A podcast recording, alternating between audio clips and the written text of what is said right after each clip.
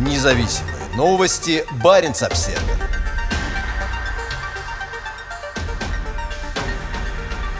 Зеленский предупредил Норвегию о милитаризации российской Арктики. У нас с вами нет общих границ, но у нас с вами есть общий сосед, отрицающий все наши с вами общие ценности, заявил президент Украины в обращении к норвежскому парламенту. Во время выступления президента Украины Владимира Зеленского по видеосвязи из Киева в среду в зале Стортинга не было свободных мест. В своей речи украинский лидер обратил внимание на агрессивную политику Москвы в отношении соседних стран. Это касается и Норвегии, заявил Зеленский. «Думаю, вы чувствуете новые риски и вблизи своей границы с Россией», сказал он, подчеркнув, что в последние годы Россия серьезно модернизировала свои арктические силы. В арктическом регионе уже накоплено такое количество российских войск, которому нет никакого нормального объяснения. Зачем? Против кого? сказал он. По словам Зеленского, бои, которые сейчас идут в Украине, решат будущее Европы. Война России против Украины – это попытка разрушения всего, на чем держится Европа. Так что это агрессия, целью которой является выход за пределы наших границ, сказал он норвежским законодателям. Европа должна быть единой, подчеркнул он.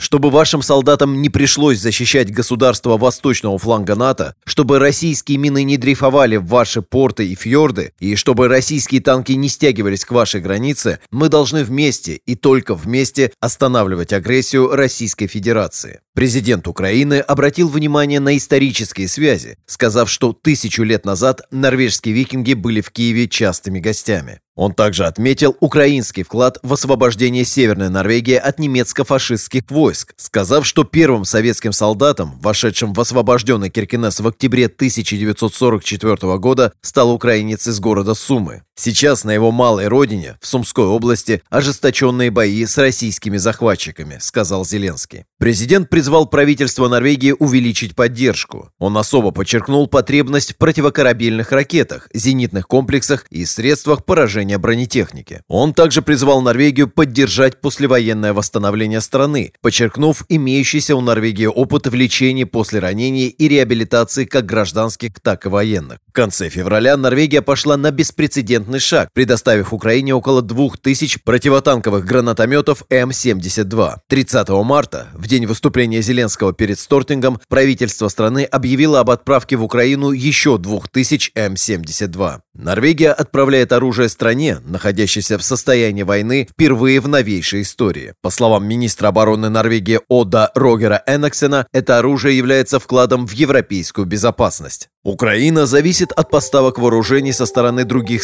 стран для продолжения своей борьбы против нападения России на международное право. Если Украине удастся дать отпор российскому нападению, это поможет защитить суверенитет Украины и будет способствовать поддержанию норм мирного разрешения конфликтов и уважения международных границ в Европе, говорится в заявлении министра. Независимые новости. Барин обседный.